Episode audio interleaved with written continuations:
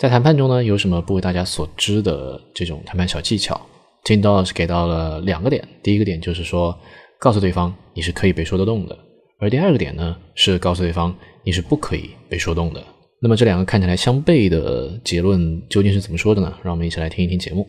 Cora selected，what's a negotiation hack that most people don't do? From Tim Dollars.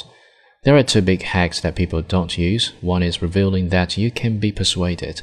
The other is revealing that you can't be.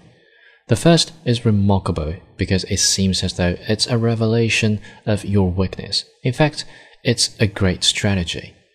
Imagine I'm facing you across the table. You give me your offer. Then you say, That's my offer. Of course, I'm very persuadable if I can understand how your offer is in my best interest.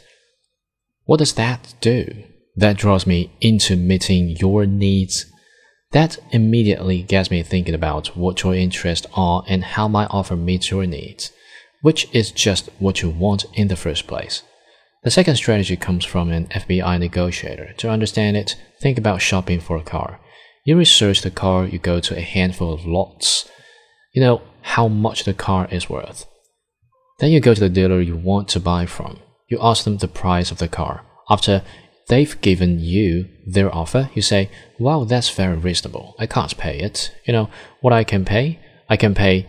Then you give the lowest number you can imagine the dealership going for.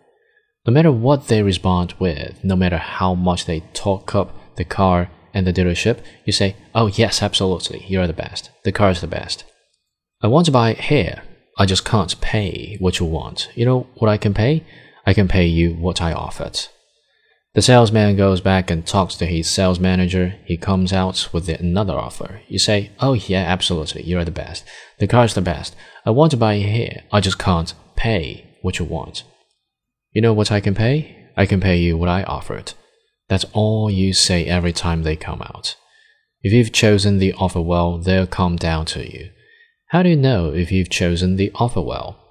The FBI negotiator says you've chosen right when you deliver the offer and the salesman gets really angry.